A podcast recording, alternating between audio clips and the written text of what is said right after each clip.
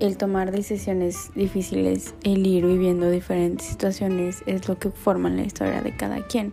Así es como nace Mondo, que tiene la finalidad de compartir anécdotas y hablar de todo y de nada al mismo tiempo.